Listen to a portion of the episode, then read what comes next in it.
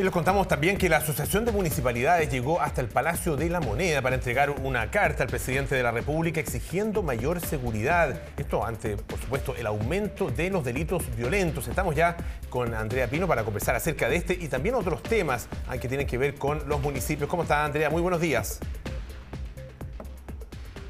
¿Cómo están? Buenos días. Lo que piden los alcaldes en esta carta dirigida al presidente de la República es que se haga uso del llamado 2% constitucional.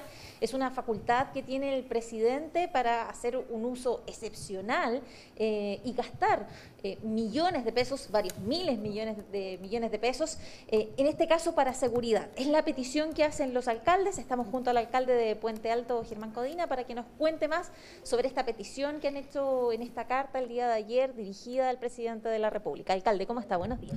Muy buenos días. Hola, Polo. Eh, a ver, mire, esto es fundamentalmente entregarle ideas, hacer un aporte positivo al gobierno. Ahí hay una herramienta a la que ellos pudieran recurrir y que de manera eh, rápida y eficiente llegaran recursos, sobre todo a comunas, que obviamente tenemos un per cápita, es decir, recursos muy bajos por habitante para invertir y eh, donde hoy día, por ejemplo, estamos comprando vehículos para que Carabinero tenga en sus comisarías. O sea, e, eso es una responsabilidad del gobierno. Sin embargo, muchos municipios finalmente están tratando de ayudar a carabineros para que pueda tener los implementos básicos necesarios como para llegar a distintos procedimientos en que los llama la ciudadanía. Quiero además hacer un reconocimiento a esos carabineros. Yo creo que el Estatuto de Protección de las Policías debiera de aprobarse inmediatamente en el Congreso, no seguir durmiendo el sueño de los justos eh, y no esperar a que eh, asesinen un nuevo carabinero para que todos salgan, ¿no es cierto?, lamentándose. Hay que ser coherentes. Sabemos que Carabineros necesita más protección. Acaba de salir una noticia que muestra la cantidad de vacantes que quedó en Carabineros porque la gente no se motiva con ingresar a la institución, porque si tenemos 19.000 carabineros, ¿no es cierto?, que han sufrido lesiones en los últimos años, evidentemente existe un desincentivo para que la gente pueda integrar la institución. Entonces, nosotros creemos que es fundamental esto hay que hacerlo sin colores políticos. Nosotros lo que hacemos es convocar al gobierno a usar ese 2%, porque depende pura y exclusivamente de la voluntad del presidente, que además solo necesita la firma de los ministros que dependen de él. Por lo tanto, ni siquiera merita acuerdos de otro tipo. Este es el presidente que si apoya esta iniciativa pudiéramos juntarnos, reunirnos, ver cómo se distribuyen. Por ejemplo, a nosotros nos interesa que las vecinas y vecinos que quieran cerrar sus pasajes con la nueva ley que se los permite puedan tener financiamiento a través de los municipios y de este 2% para poder hacerlo. Hay mucha gente que quiere cerrar su pasaje, pero no lo puede hacer porque no cuenta con los fondos necesarios. O, por ejemplo, mejorar la iluminación, las áreas verdes, la implementación tecnológica. Aquí tenemos más de 110 cámaras que nos han permitido apoyar a la Fiscalía, al Ministerio Público, en la persecución de delitos y delincuentes y que obviamente también nos interesaría poder expandir a otros rincones de la comuna como una manera de colaborar en la persecución de la delincuencia. Alcalde, la última vez que se hizo uso de ese 2% constitucional, entiendo, fue el año 2020, eh, cuando se inyectaron recursos por la emergencia sanitaria. Son eh, recursos que se usan en caso de necesidad impostergable, una emergencia, por ejemplo, un caso de calamidad eh, interna o externa.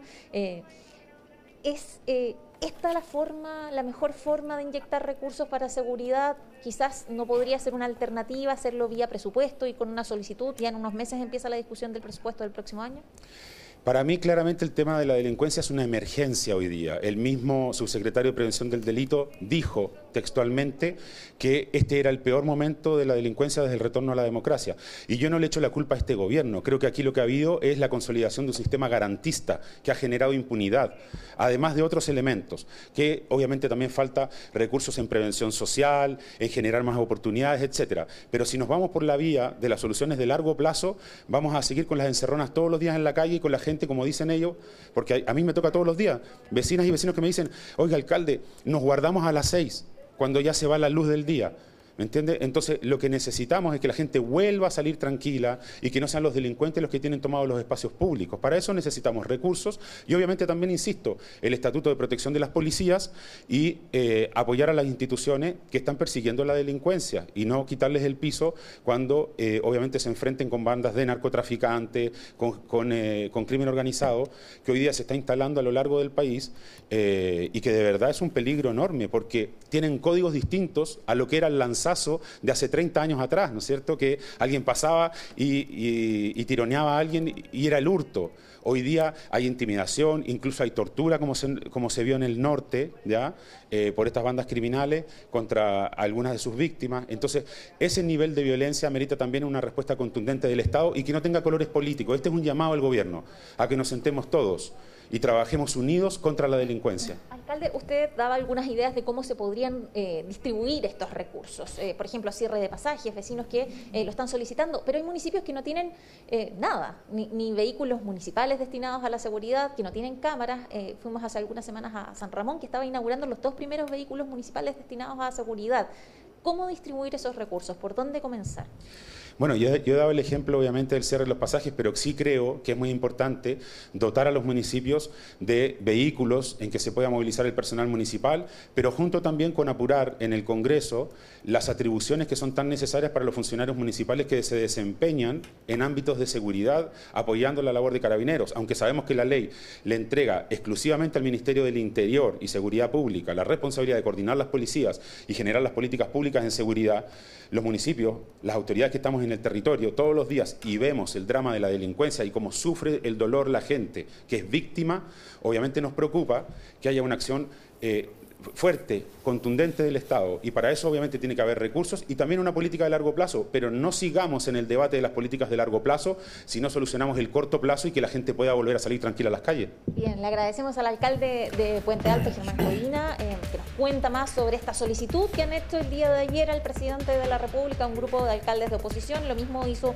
un grupo de diputados también eh, para hacer uso de este 2% constitucional destinados, piden, eh, completamente a seguridad. Vamos a ver cómo avanza esta propuesta o esta petición que hacen los alcaldes y también eh, los diputados. Gracias, Andrea Pino. Gracias también al alcalde por todos los antecedentes. Muy buenos días.